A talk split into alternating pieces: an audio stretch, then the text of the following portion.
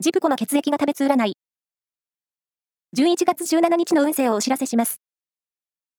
監修は、魔女のセラピー、アフロディーテの石田の M 先生です。まずは、A 型のあなた。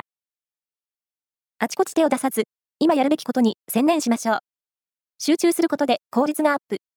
ラッキーキーワードは、バナナ。続いて B 型のあなた。何か新しいことをスタートするのに良い日です。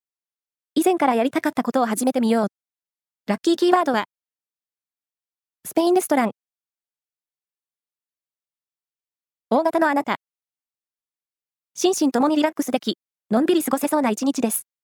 ラッキーキーワードは、サウナ。最後は AB 型のあなた。出会い運がアップする一日。未知の分野にもチャレンジしてみて。ラッキーキーワードは、鏡チェック。以上です。